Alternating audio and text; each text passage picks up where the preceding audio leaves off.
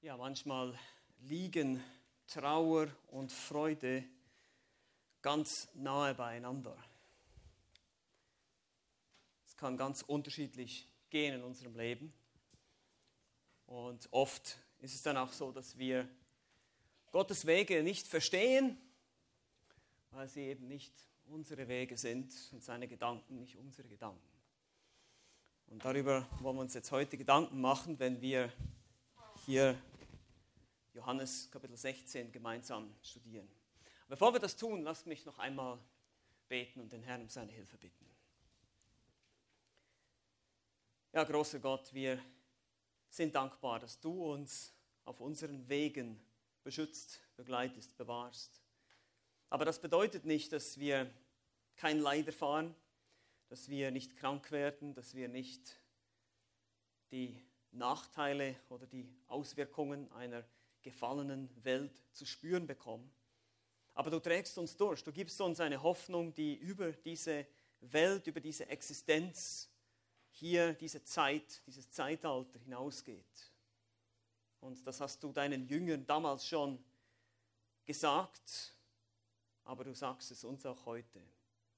Und so bitten wir dich einfach, dass du uns hilfst, egal in welcher Art von Schwachheit, von Schwierigkeiten wir gerade stecken oder mit welchen Gedanken wir uns tagtäglich beschäftigen, die uns Sorgen machen, bitten wir dich einfach darum, dass du Gnade schenkst, dass du uns zeigst, dass du unsere Hoffnung bist. Amen. Wir haben einen leichten Brumm hier. Ihr müsst kurz am Mischpult ein bisschen zurückschrauben. Sorry, vielleicht hört man es nur hier vorne, das kann sein, aber super, gut gemacht. Dankeschön.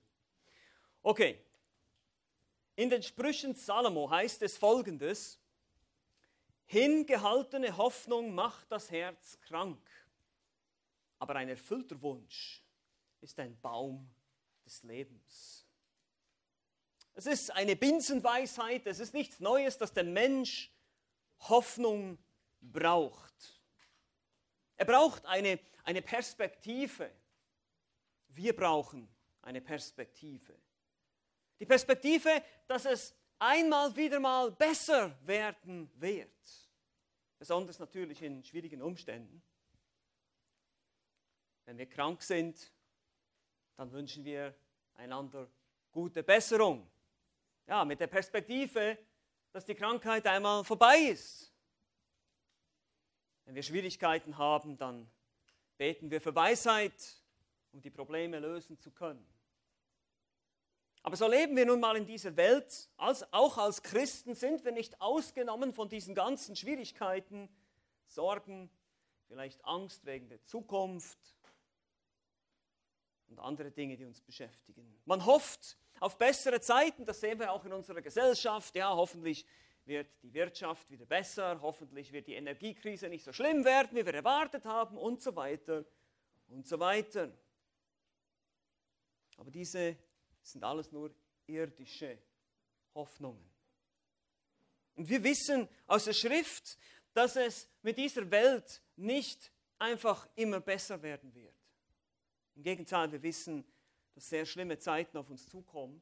Wir wissen nur nicht wann. Und vieles davon werden wir auch ausgenommen werden. Die große Trübsalzeit, das Endgericht, das Gott über diese Welt bringen wird eines Tages, das Auftreten des Antichristen. Aber trotzdem haben wir auch schon gesehen, dass Verfolgung ein Stück weit normal ist. Jesus hat seine Jünger darüber belehrt. Er hat gesagt, Widerstand wird euch erwarten. Aber wie anders ist doch die Hoffnung, die uns unser Herr Jesus, unser Retter, gibt.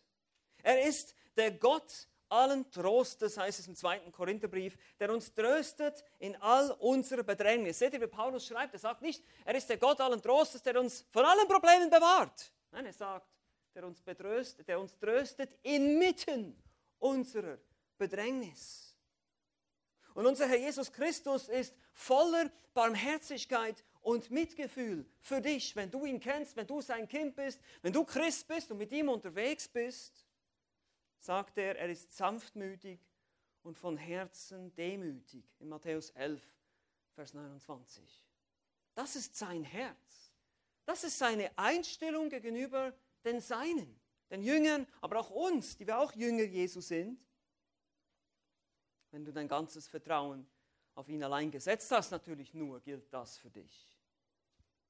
Immer wieder heißt es in den Evangelien, dass Jesus Mitleid empfand für Sünder und Leidende. Ja, wir leiden manchmal auch wegen unserer Sünde, aber wir leiden oft auch einfach nur aufgrund der Gefallenheit dieser Welt oder aufgrund von Sünde anderer, was uns angetan wurde. Aber wir leiden, wir leben in dieser gefallenen, kaputten Welt. Aber er, er ist ein mitfühlender Hohepriester. Er hat Mitleid mit unseren Schwachheiten, heißt es in Hebräer 4, Vers 15. Und er tut Fürbitte für uns, lesen wir im Hebräer 7, 25. Er ist unser Hohepriester, er ist unser Anwalt, unser Verteidiger, heißt es in 1. Johannes 2, Vers 5. Der im Himmel Fürbitte tut, wenn wir sündigen, wenn wir schwach sind, wenn wir fallen. Oder vielleicht sogar, wenn wir am Aufgeben sind und entmutigt sind, heißt es immer wieder, wie in Johannes 6, 37, wer zu mir kommt, den werde ich nicht hinausstoßen. Kurz bevor er Lazarus auferweckte, wir haben das zusammen angeschaut in Johannes Kapitel 11, heißt es, seufzte er im Geist und wurde bewegt. Manche sagen auch, er wurde zornig eben auf die Sünde, auf dieses Elend, gegen dieses Elend, das die Menschen plagt. Jesus ist ein Gott, der Mitleid hat mit unseren Schwachheiten. Das ist wichtig zu verstehen. Er hat Mitgefühl, auch für unsere Verwirrung, vielleicht manchmal unsere Frustration, wenn wir nicht seine Pläne nicht verstehen und uns fragen, Herr, warum, wozu, warum passiert das jetzt gerade mir, warum ist das gerade jetzt in meinem Leben? Wie schon gesagt, die Frustration eines Lebens in einer gefallenen Welt mit Krankheit und Tod und Ungerechtigkeit und Sünde und allem, was dazugehört. Aber er hat Verständnis für dich, wenn du frustriert bist, weinen musst, verzweifelt bist, Hilfe brauchst. Und wie gesagt, selbst wenn einiges selbst verschuldet ist, vieles davon ist manchmal selbst verschuldet. Ich habe mich schon oft, habe schon oft eine dumme Entscheidung getroffen in meinem Leben und hinterher dachte ich, oh, hätte ich doch nicht nur, dann hätte ich doch nicht nur das gemacht. Aber Jesus sagt dann nicht, ja, jetzt reicht's. Jetzt habe ich genug von dir. Nein, das sagt er nicht. Nicht er. Wir vielleicht, wir würden das vielleicht machen, aber nicht unser Herr und Heiland.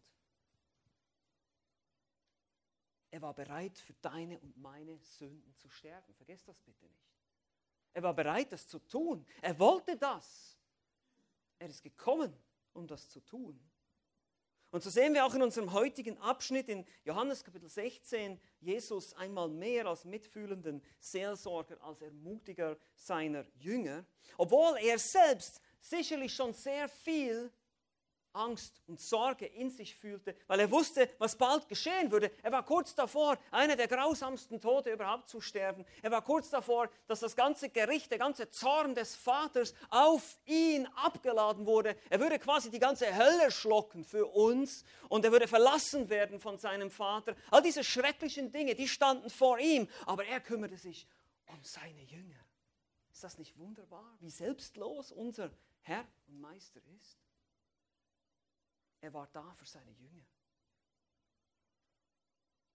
Und wir könnten es verstehen, wenn er gesagt hat, Leute, ich habe jetzt keine Zeit für euer Gejammer, ich werde bald gekreuzigt. Hat er aber nicht gesagt.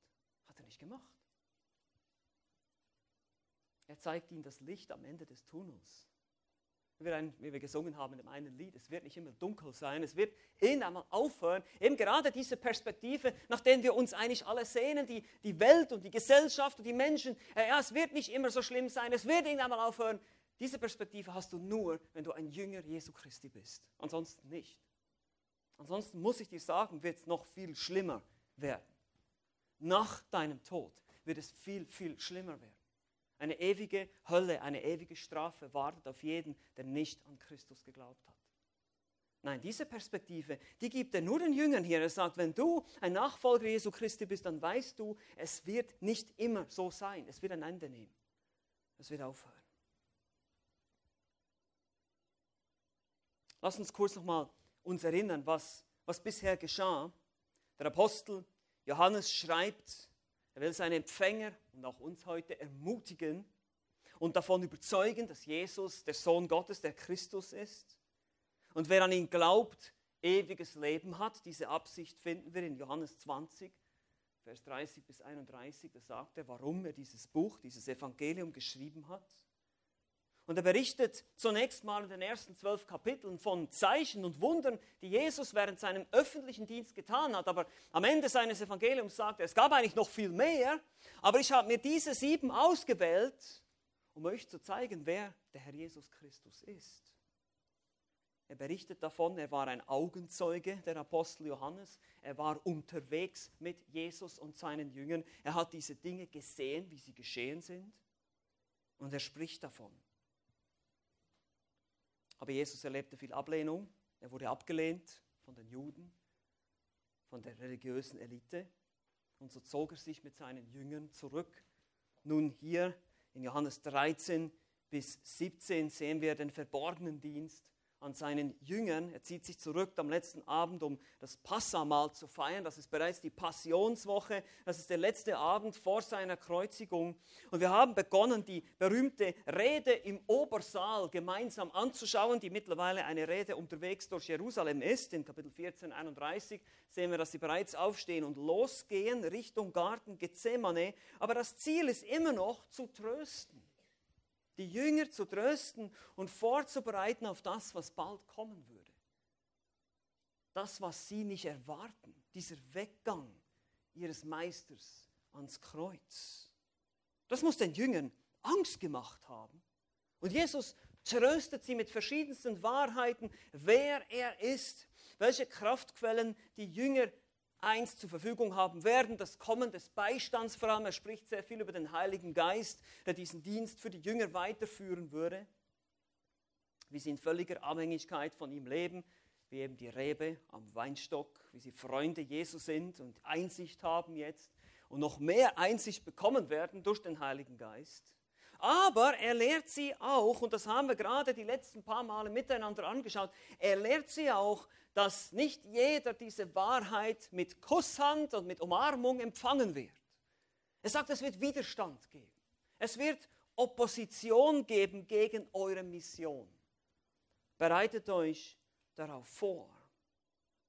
Warum ist das so? Nun, sie passen nicht mehr in diese verdorbene Kultur der Rebellion gegen Gott. Die ganze Welt, unsere ganze Kultur, unsere ganze Gesellschaft, und das ist schon seit dem Beginn, seit der ersten Sünde, seit des Sündenfalls, ist das so. Unsere ganze Gesellschaft hat sich zusammengerottet zu einer Rebellion gegen den Schöpfer. Man will alles haben, aber nicht den wahren Gott. Man will an alles glauben, aber bloß nicht den wahren Gott. Man will jeglichen Moralmaßstab äh, äh, tolerieren, aber bloß nicht den von dem biblischen Gott. Den wollen wir nicht. Und diese Rebellion schließen wir uns nicht mehr an. Wir haben die Seiten gewechselt. Wir sind von der Finsternis ins Licht. Wir sind vom geistlichen Tod zum geistlichen Leben durchgedrungen. Wir gehören nicht mehr hierher. Wir sind im Prinzip Aliens. Wir sind nicht von dieser Welt. Wir gehören hier nicht mehr her. Wir haben eine andere Heimat. Wir sind Himmelsbürger, sagt Paulus in Philippa 3. Wir gehören hier nicht mehr her. Wir sind tatsächlich Außerirdische.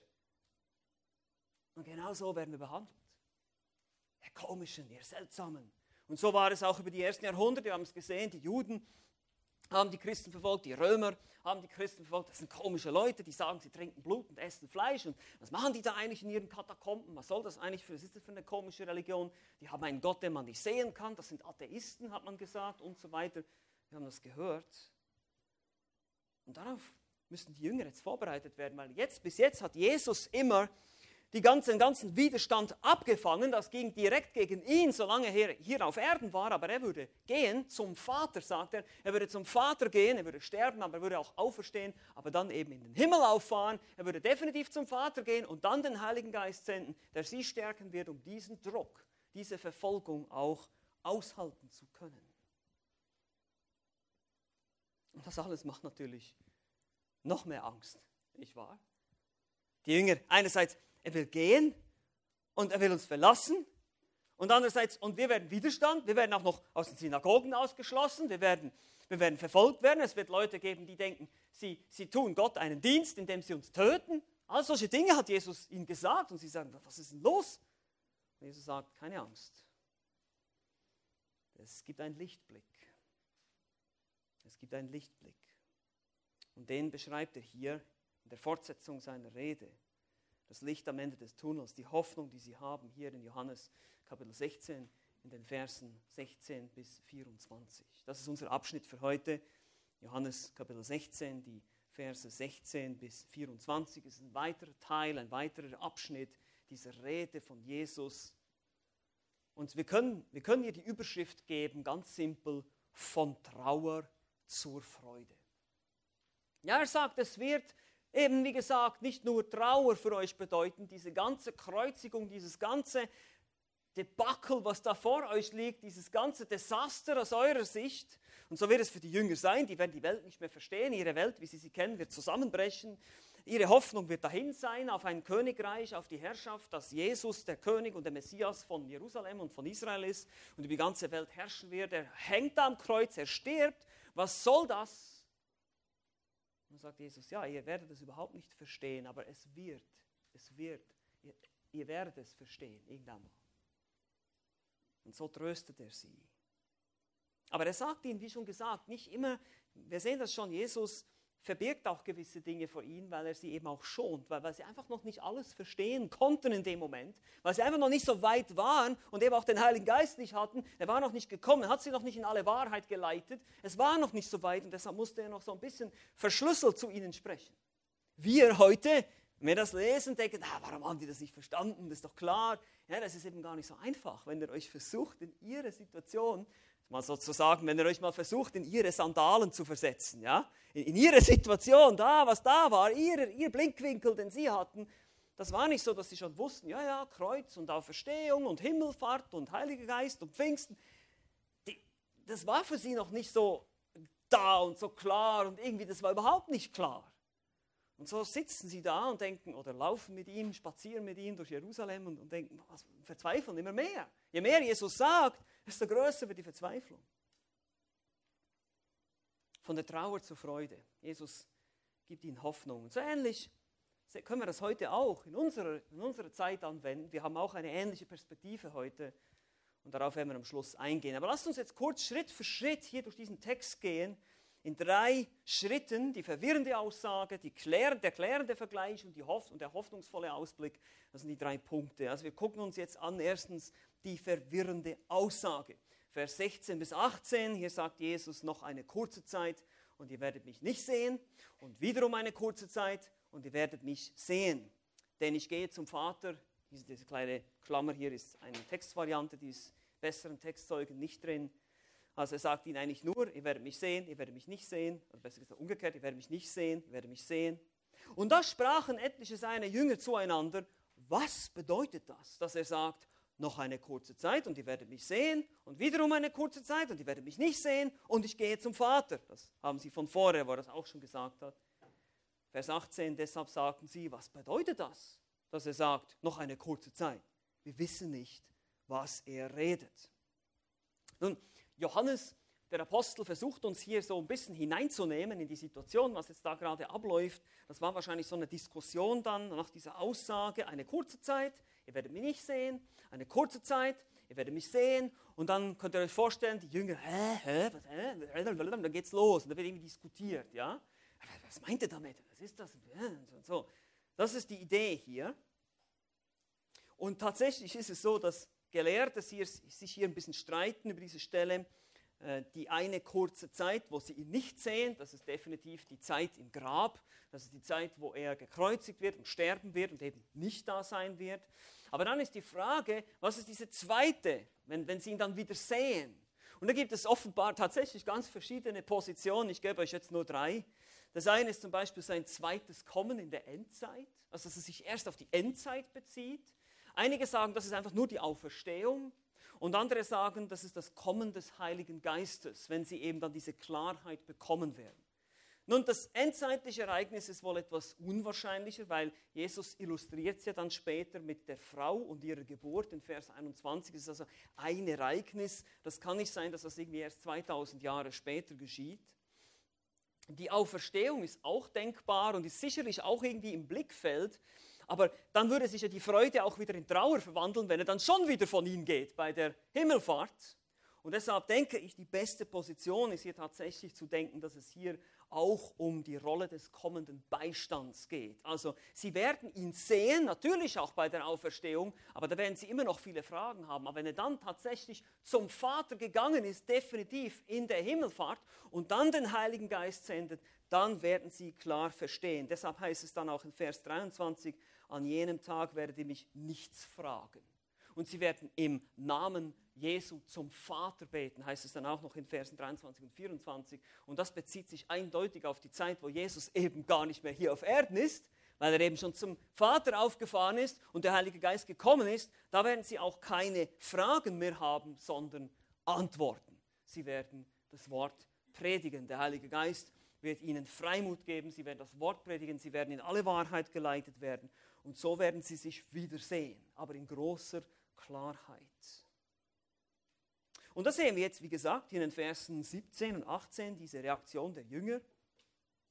Da sprachen etliche seine Jünger zueinander, was bedeutet das und so weiter und so fort. Wie ist das jetzt zu verstehen, dass er zum Vater gehen wird und noch eine kurze Zeit, dass wir nicht sehen und dann wiedersehen. Und wie schon gesagt, es ist schwer für uns, sich in diese Situation der Jünger mal versuchen zu versetzen. Die hatten nicht diese Perspektive, die wir haben. Wir kennen das Ende der Geschichte. Wir können die ganze Bibel von vorne bis hinten lesen. Da könnt ihr schon mal sehen, was wir eigentlich für eine, äh, sag mal so eine Schokoladenposition haben. Wir haben die ganze, wir haben die ganze Offenbarung vor uns, das ganze Panorama. Es ist alles abgeschlossen. Wir wissen, es kommt nichts Neues mehr dazu. Das letzte Buch der Bibel endet mit dem neuen Himmel und der neuen Erde. Wir wissen ganz genau, wie die Story ausgeht. Aber die Jünger, die hatten diese Perspektive nicht.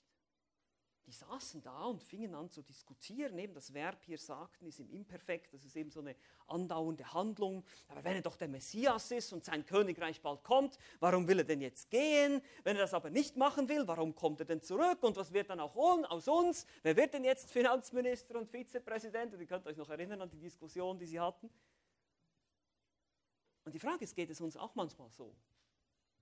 Uns geht es manchmal auch so, ist es nicht so? Vielleicht mit anderen Bereichen. Wir, wir, wir wissen auch nicht das Ende der Geschichte. Es gibt für uns auch offene Fragen in unserem Leben. Warum gerade jetzt? Warum gerade das? Warum gerade dieses? Und wir dürfen wissen, Jesus hat einen Plan. Es ist nicht alles außer Kontrolle geraten, auch wenn du das vielleicht denkst. Oh, in meinem Leben geht alles schief. Nein, geht es nicht. Ich sage immer, es geht alles nach Plan, aber nicht nach deinem. Ja? Es geht nach Gottes Plan. Und das müssen wir, das, das soll uns ermutigen. Jesus sagt es ja auch. Und ist geduldig und fragt sie, ja, warum denn?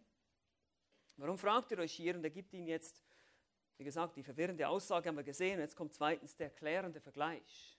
Der klärende Vergleich.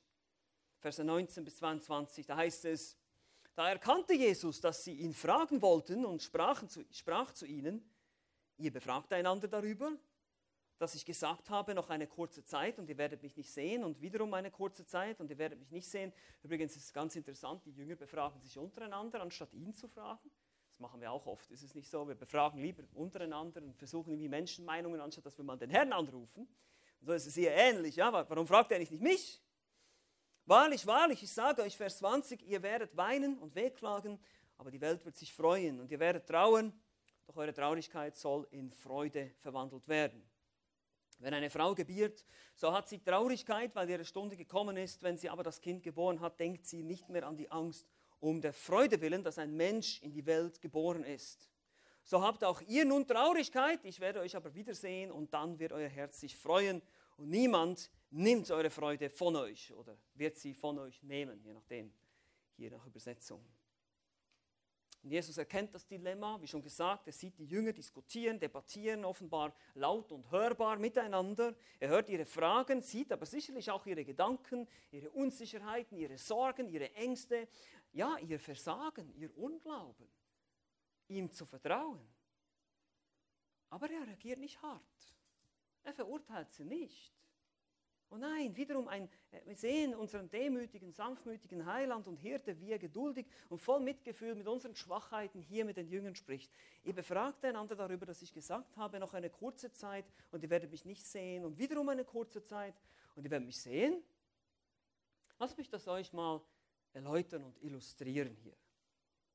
Er gibt ihnen weniger eine direkte Antwort. Wie ich schon gesagt habe, er weiß genau, sie werden das nicht alles jetzt schon verstehen können. Das Kreuz, die Bedeutung des Kreuzes und, und die Auferstehung und, und der Heilige Geist und das ganze Evangelium, das war einfach noch nicht klar. Aber er gibt ihnen eine Perspektive. Er sagt ihnen, es wird alles gut. Vertraut mir. Eine Perspektive auf das Erlösungswerk, auf den Kreuzestod, auf die Auferstehung und Himmelfahrt und das Kommen des Geistes in den Versen 20 bis 21. Ihr werdet weinen und wehklagen, aber die Welt wird sich freuen. Und ihr werdet trauern, doch eure Traurigkeit soll in Freude verwandelt werden. Und dann gibt er dieses Beispiel, dieses interessante Beispiel. Wenn eine Frau gebiert, so hat sie Traurigkeit, weil ihre Stunde gekommen ist, die Schmerzen der Geburt. Aber wenn sie dann ein Kind geboren hat, denkt sie nicht mehr an die Angst um der Freude willen, dass jetzt ein Mensch in die Welt gekommen ist. Meine Frau sagt dann immer, ja, das war bei mir bei der ersten Geburt nicht so, ich habe noch so lange Schmerzen gehabt. Ja, natürlich, aber irgendwann mal hast du die Schmerzen auch vergessen und dann freust du dich, dass ein Kind, ein Leben in die Welt gekommen ist. Aber was eben interessant ist hier, Jesus nimmt hier Bezug auf alttestamentliche Prophetien. Das Bild findet seinen Ursprung in alttestamentlichen Prophetien über das messianische Reich, die Wiederherstellung Israels, auch die Auferstehung, welche eben auch unter Geburtswehen hervorgehen wird. Das haben wir gelesen in der Schriftlesung heute in Jesaja 26 oder auch in Hosea 13. Und diese Erlösung vom Tod würde nun eben durch Leiden des Messias erwirkt werden. Ihr seht, er gibt ihnen so eine Art Idee. Es wird Schmerzen geben, aber diese Schmerzen, die werden etwas Wunderbares produzieren im Falle der Geburt ein Kind. Und, aber hier bei euch wird es viel mehr sein. Diese Traurigkeit wird zur Freude werden, weil ihr verstehen werdet, diese Schmerzen, dieses furchtbare, traurige Ereignis der Kreuzigung bedeutet die Rettung der Welt, das Heil für die Menschen. Das haben sie natürlich noch nicht verstanden hier. Aber ihr werdet es verstehen, ihr werdet es sehen und ihr werdet euch freuen. Und die Jünger denken natürlich, ja, und sind traurig. Jesus wird auferstehen, er wird auffahren zum Vater und dann wird er ihnen den Heiligen Geist senden, dass sie eben in alle Wahrheit leiten wird, wie er es zuvor versprochen hat. Und genauso wie die Frau zunächst Schmerzen hat oder auch diese Schmerzen neues Leben in die Welt bringt, so wird Jesus durch seine Schmerzen am Kreuz neues Leben, geistliches Leben in die Welt bringen. Und so sagt er ihnen in Vers 22, so habt auch ihr nun Traurigkeit. Ich werde euch aber wiedersehen. Und dann wird euer Herz sich freuen und niemand nimmt eure Freude von euch. Wie schon gesagt, das wohl schrecklichste Ereignis für die Jünger war der Moment, als ihr Herr am Kreuz sterben musste und sie da zuschauen mussten. Und einige sind weggerannt, aber einige haben auch zugeschaut. Aber genau dieses Ereignis, dieses Kreuz, würde ihnen plötzlich in wunderbarer Freude und Herrlichkeit aufleuchten, nachdem der Heilige Geist ihnen das Verständnis dafür geben würde. Sie würden endlich vollumfassend verstehen, wozu Jesus wirklich gekommen ist. Zumindest bei seinem ersten Kommen. Wir wissen, es kommt da noch ein zweites Kommen, aber das verstanden sie ja auch noch nicht. Das war ja in den alttestamentlichen Prophetien auch immer so ein bisschen auf einer Ebene zu sehen. Der Messias kommt und es steht auch vom Leid, aber es steht auch von der Herrschaft, es steht auch von der Wiederherstellung Israels. Es wird irgendwie unter Schmerzen geschehen. Dieses Bild ist noch so ein bisschen wie in einem Spiegel, wie Paulus sagen würde, aber dann wird es irgendwie klarer werden durch, den, durch das Kommen des Heiligen Geistes. Und das ist der Trost hier. Auch für uns heute, wenn wir diese Lebensumstände, der Herr ist derselbe, er handelt mit uns auch so, egal welche Lebensumstände, welche Trauer, welche Leiden im Angesicht des Kreuzes, verblasst das alles. Wir kommen auch von Trauer zur Freude. Und es dauert auch nicht mehr lange. Auch uns sagt der Herr Jesus heute durch die Offenbarung des Johannes in Offenbarung 22, Vers 20, er spricht, der dies bezeugt, ja, ich komme bald. Noch eine kleine Weile. Und ihr werdet mich sehen, sagt Jesus auch uns heute. Das ist ein hoffnungsvoller Ausblick und das ist letztlich der dritte Punkt hier von Trauer zur Freude. Erstens die verwirrende Aussage, zweitens der klärende Vergleich und jetzt drittens der hoffnungsvolle Ausblick. Noch einmal hier in Versen 23 bis 24 sagt er, und an jenem Tag werdet ihr mich nichts fragen. Wahrlich, ich sage euch, was auch immer ihr den Vater bitten werdet in meinem Namen, er wird es euch geben. Bis jetzt habt ihr nichts in meinem Namen gebeten. Bittet, so werdet ihr empfangen, damit eure Freude völlig wird. Keine Angst. Ihr werdet es verstehen. Es wird klar sein. Ihr werdet mich nichts fragen. Einmal mehr hier. Es eher nicht eben die Auferstehung, sondern das Kommen des Geistes hier im Blickfeld. Er würde sie in alle Wahrheit leiten. Sie würden das Evangelium verstehen. Sie würden es verkündigen. Sie würden es, wir wissen auch, niederschreiben in der, unter der Inspiration des Geistes. Sie verstanden nun die Bedeutung des Kreuzes, wenn, wenn das alles geschehen würde, wenn der Heilige Geist kommt, die Bedeutung seines Todes, seiner Auferstehung und würden das verkündigen. Und das wäre eine riesige Freude für sie. Sie werden auch beten zum Vater in seinem Namen, in Jesu Namen. Wir haben schon einige Male angeschaut, was das bedeutet. Das bedeutet nicht einfach, dass man in Jesu Namen an jedes Gebet hinterher klatscht und denkt, das ist so eine magische Formel, sondern in Jesu Namen zu beten bedeutet in seinem Willen, in seinem Sinn oder überhaupt basierend auf seinem Erlösungswerk. Deshalb hat er gesagt, konnten sie bis jetzt auch noch nichts in seinem Namen erbitten, weil er war noch nicht ans Kreuz gegangen, er war noch nicht auferstanden, der Heilige Geist war noch nicht gekommen. Das konnten sie dann erst dann tun, wenn das alles vollendet ist. Dann konnten sie im Namen Jesu, im Sinn, im Willen seines gesamten Erlösungswerkes, seines ganzen Kreuzeswerkes, in diesem Sinn, in diesem Namen beten wir, dass Gott Menschen rettet, dass sie das verstehen und dass sie dann ihre Mission da erfüllen, wenn die Jünger anfangen, zu predigen. Und dann würde ihre Freude tatsächlich völlig sein. Erfüllt durch das Verständnis, durch die Erkenntnis dieser wunderbaren Wahrheit. Wie wunderbar tröstet der Herr in Sanftmut und Geduld seine Jünger, obwohl er selber gerade vor der schlimmsten Prüfung seines Lebens stand. Er sah ihre Verwirrung, er sah ihre Angst, er sah ihre Sorgen aber er kümmerte sich um sie, er sah auch ihre Schwachheit und hatte Mitleid. Und er gibt ihnen einen hoffnungsvollen Ausblick. Wie kommen wir heute ganz praktisch von der Trauer zur Freude? Ist es nicht so? Wir brauchen doch auch einen hoffnungsvollen Ausblick.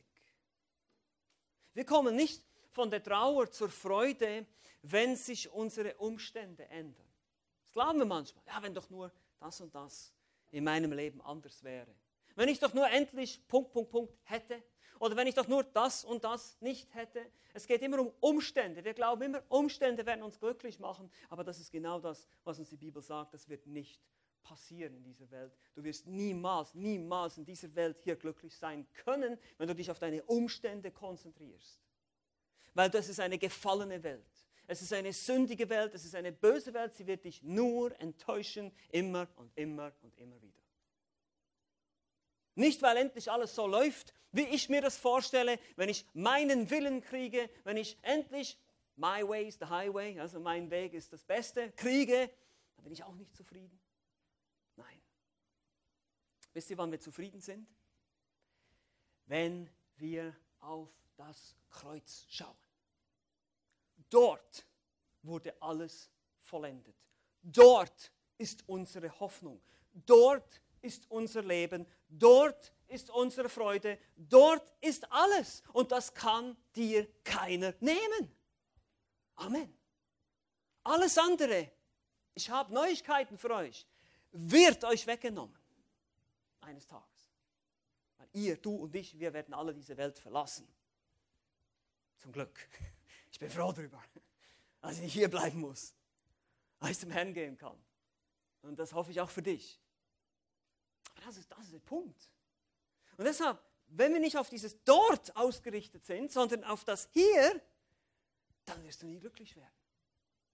Weil hier wird es immer etwas geben, was nicht richtig ist, was nicht stimmt, was, wo der Schuh irgendwo drückt, wo es irgendwie Schmerzen gibt, wo es irgendwie Probleme gibt. Die gefallene Welt. Lasst uns drei Lektionen mitnehmen hier, quasi drei Anwendungen von diesem Text, die dir helfen, praktisch in deinem christlichen Alltag. Wenn du hoffentlich nächste Woche auch nochmal diesen Text nimmst, Johannes 16, die Verse 16 bis 24, noch einmal über diese drei Punkte nachdenkst, über eben diese Verwirrung der Jünger, aber dann diese klärende Illustration, aber auch diese Perspektive, die Jesus hier gibt. Es ist, wie schon gesagt, heute nicht anders. Äh, die Situation war natürlich etwas anders bei den Jüngern, die war noch vor dem Kreuz, wir sind nach dem Kreuz, aber wir haben trotzdem eine ähnliche Situation manchmal. Also drei Lektionen, drei Anwendungen kann man auch sagen. Erstens, wir sind manchmal auch verwirrt. Ja, wir verstehen, wie schon gesagt, manchmal die Umstände unseres Lebens nicht. Wir verstehen Gottes Pläne und Vorsehung nicht, wie die Jünger hier in unserem Text. Wir mögen manchmal verwirrt sein darüber, was der Herr für unser Leben so alles geplant hat. Und meine Lieben, es ist wirklich wichtig zu verstehen, dass alles nach Gottes Plan läuft. Alles läuft nach seiner Vorsehung, auch die schlechten Dinge, auch die Probleme, ja, selbst deine Sünden. Ohne dass er der Urheber der Sünde ist. Aber selbst das läuft nach Plan. Und irgendwie, irgendwie werden wir dadurch lernen, gedemütigt werden. Wir werden Dinge verstehen, besser verstehen. Wir dürfen wissen, es läuft alles nach Plan, nur nicht nach meinem. Manchmal brauchen wir Geduld, manchmal müssen wir warten, einige Zeit oder ganz lange. Einiges wird vielleicht gar nicht weggehen hier in dieser Zeit. Und deshalb ist es so wichtig, auf das Kreuz zu schauen. Und oft wenden wir das Evangelium auf Sünde an. Das ist richtig. Jesus ist gestorben für unsere Sünde. Äh, er hat bezahlt für unsere Schuld. Und wenn du das noch nicht glaubst, dann lade ich dich heute ein, an Jesus Christus zu glauben, als deinen persönlichen Herrn und Heiland. Das ist eine persönliche Beziehung zwischen dir und ihm. Das kann keiner für dich tun. Aber manchmal wir, vergessen wir das Evangelium auf das Leid anzuwenden. Christus kam auch, um das Leid zu beenden, weil die Sünde ist ja der Ursprung des Leids. Durch die Sünde kam der Tod in die Welt und die Krankheit und der Zerfall und all diese schrecklichen Dinge, Kriege und so weiter. Und nicht sofort sehen wir diese Frage, ja, warum lässt Gott das zu? Aber Gott lässt es nur für eine bestimmte Zeit zu. Er hat es beendet, es ist vollbracht. Jesus ist gestorben und auferstanden. Und diese Welt wird irgendwann mal in eine andere, in eine neue Welt verwandelt werden, wo es kein Leid mehr geben wird. Aber er will uns jetzt in unseren Umständen umgestalten und heiligen. Und indem er eben nicht die Probleme und die Schwierigkeiten alle aus deinem Leben entfernt und du einfach so, wisst ihr, so 20 Zentimeter über dem Boden schwebst mit einem Lächeln, ja, Halleluja, Halleluja, das ist gar nicht, das will Jesus gar nicht, weil dann bist du nicht ein Zeugnis, dann könnten die Leute der Welt sagen, ja, das ist ja keine Kunst. Gott bewahrt ihn ja, wie einst bei Hiob, ihr könnt euch erinnern, was der Satan gegenüber Gott gesagt hat. Das ist ja kein Wunder, du segnest ihn ja, du gibst ihm ja allen Reichtum und er hat, er hat ja keine Krankheit, der ist ja immer gesund. Das ist ja überhaupt kein Ding, so könnte ich auch an Jesus glauben, nicht wahr? Das ist ja kein Problem. Nimm ihm mal das weg. Nimm ihm mal seine Gesundheit, nimm ihm mal seinen Besitz, nimm ihm mal seine Familie. Mal schauen, ob er dann immer noch glaubt. Und Gott sagt, okay, okay, lass uns das machen. Aber nur bis zu einer bestimmten Grenze. Ihr kennt die Geschichte, sonst könnt ihr sie nachlesen, Job Kapitel 1 und 2. Ganz spannend. Der Teufel ist Gottes Teufel. Er lässt ihn nur bis zu einem bestimmten Punkt machen, aber er lässt ihn machen. Warum? Um sich zu verherrlichen, um zu zeigen, dass echter Glaube wirkt. Egal, was die Umstände sagen und egal, wie die Umstände sind. Echter Glaube bleibt. Echter Glaube wirkt. Egal, was sonst passiert. Und es kann auch bei uns so sein, dass Gott dir bestimmte Dinge nimmt, um zu zeigen, dass echter Glaube wirkt. Ich kann mich noch gut an eine Frau erinnern, schon einige Jahre her jetzt. Ich habe damals, die war auch in der Gemeinde, noch in der Bibelgemeinde. Ich habe damals die Sterbebegleitung gemacht. Sie hatte Krebs, war aber schon im Endstadium, war tödlich, war wirklich, ging zu Ende. Man könnte sagen, keine Aussicht auf Heilung, keine Hoffnung, keine Perspektive. Aber sie hatte den Herrn. Und ich hatte kaum jemanden erlebt, der so feurig evangelisiert hat im Krankenhaus und überall, wo die war. Die musste allen von Jesus erzählen. Das war Wahnsinn. Und, und, und sie war im Sterben. Sie, man wusste genau, der Krebs war überall in ihrem Körper. Sie war sozusagen so gut wie tot und hat allen von dem Herrn Jesus erzählt. Was für ein Zeugnis. Wenn sie diesen Krebs nicht gehabt hätte, wäre sie nie da gewesen. Die hätte diese Leute gar nie kennengelernt, denen sie das Evangelium erzählt hat, den Krankenschwestern, den Ärzten und den Bettnachbarn und so weiter. In der Zeit, bis sie dann zum Herrn gehen durfte. Also du magst manchmal auch verwirrt sein, Aber zweitens, das ist die zweite Anwendung jetzt hier, Gott macht aus großem Leid Freude. Wie? Wie schon gesagt, wir müssen das Evangelium auf unser Leid anwenden. Ja, indem er das größte Leid, das schlimmste Verbrechen, das schrecklichste, was je geschehen ist, hat Gott genommen, hat Gott bewirkt, um das größte Heil zu bewirken. Jesu Tod und Leiden. Er hat das schlimmste, das schlimmste Elend, das schlimmste Leid genommen, aber dieses Leid ist letztendlich unsere Freude. Ist es nicht so? Wir sind froh, wir, wir feiern jeden Sonntag das Mahl des Herrn. Woran denken wir? An die Leiden des Christus. Das ist unsere Freude. Das Abendmahl, das sollte nicht immer so ein, ja, manchmal sitzen wir dann da mit so traurigen Gesichtern, das ist ja richtig so, wir sollen auch darüber nachdenken, was es den Herrn gekostet hat. Aber eigentlich ist es auch ein Freudenmahl. Wir freuen uns darüber, dass der Herr gestorben ist. Hört sich ein bisschen makaber an, aber ist so. Wenn er nicht gestorben wäre, hätten wir gar keine Chance. Er ist ja auch auferstanden, wissen wir auch. Also das größte Leid hat die größte Freude gebracht. Nun, wie schon gesagt, nicht in diesem Leben. Es will nicht immer alles aufhören hier in diesem Leben, aber nach dem großen Leid, nach dem Leben hier im Himmel wird Freude sein. Das ist garantiert. Dieses Leid wird eines Tages Freude sein. Das garantiert dir der Herr. Die Frage ist, kennst du diese Freude schon? Bist du schon Christ? Wenn nicht, dann entscheide dich. Entscheide dich, ihm konsequent nachzufolgen. Schaue auf das Kreuz. Und du kannst diese Freude schon jetzt erleben, indem du einfach deine Perspektive wechselst auf eine hoffnungsvolle Perspektive. Also diese Verwirrung, die gibt es manchmal. Wir sollen aber auf den Herrn schauen. Wir haben dieses, diese Zusage, Gott macht aus großem Leid Freude. Und die dritte Anwendung, schließlich, wichtig zu verstehen, wir haben einen barmherzigen Herrn selbst wenn du mal versagst. Wir Christen, wir sind nicht perfekt. Wir werden auch im Leid mal meckern, ist es nicht so?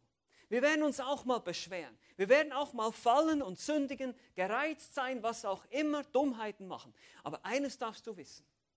Trotzdem wird der Herr dich nicht verlassen. Er wird dich nicht beschimpfen. Er wird dich verstehen. Ja, er wird dich vielleicht mal züchtigen, wenn wir ihm aus dem Ruder laufen und wenn wir äh, rebellisch sind und wenn wir uns widersetzen. Ja, das kann sein.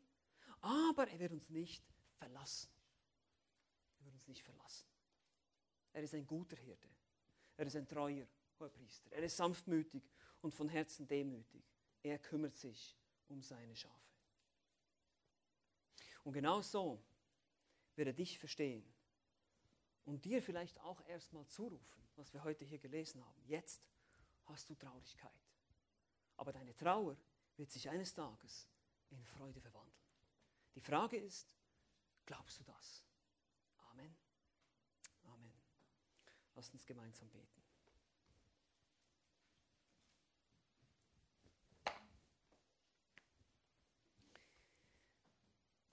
Jesus Christus, wir danken dir, dass du uns eine hoffnungsvolle Perspektive gibst, so wie du sie damals schon den Jüngern gegeben hast.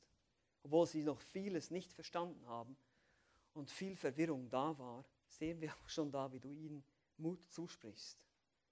Wie du ihnen zeigst, dass nach der Trauer, nach dem Wegklagen über die Kreuzigung Freude sein wird durch die Auferstehung, die Himmelfahrt und das Kommen des Geistes, dass sie verstehen werden, dass es keine Fragen mehr geben wird. Und so ist es auch für uns heute. Wir haben auch Fragen, wir denken manchmal auch, wir verstehen es nicht und doch wird es eines Tages im Himmel auch Antworten geben.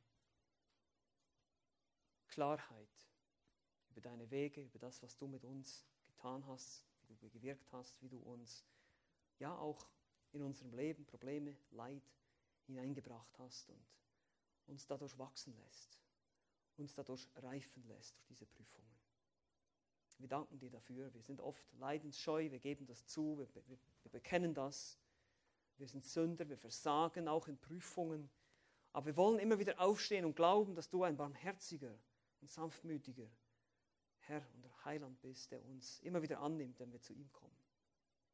Ein Hirte, der sich auch um die schwachen Schafe kümmert, der auch dem einen Schaf nachgeht, die 99 da lässt. All das finden wir in der Schrift. Und das ist wunderbar, es ist wunderbar tröstend. Und so beten wir einfach, dass du uns für die nächste Woche, auch für die Zukunft, diese Perspektive schenken mögest. Dass wir nicht, oder dass wenn wir verwirrt sind, wenn wir nicht verstehen, dass wir auf dich schauen, dass du uns durch dein Kreuz, durch die Botschaft des Evangeliums Klarheit gegeben hast, dass dein Wort genügsam ist, dass wir alles finden, was wir brauchen, um geistlich zu leben und geistlich zu reagieren auf unsere Umstände, auf die Situation, aber letztlich die Perspektive eben nicht unsere Umstände sein soll, sondern du selbst, die Zukunft, die du uns versprochen hast, die Verheißungen, die du uns gegeben hast, die sich auch erfüllen werden.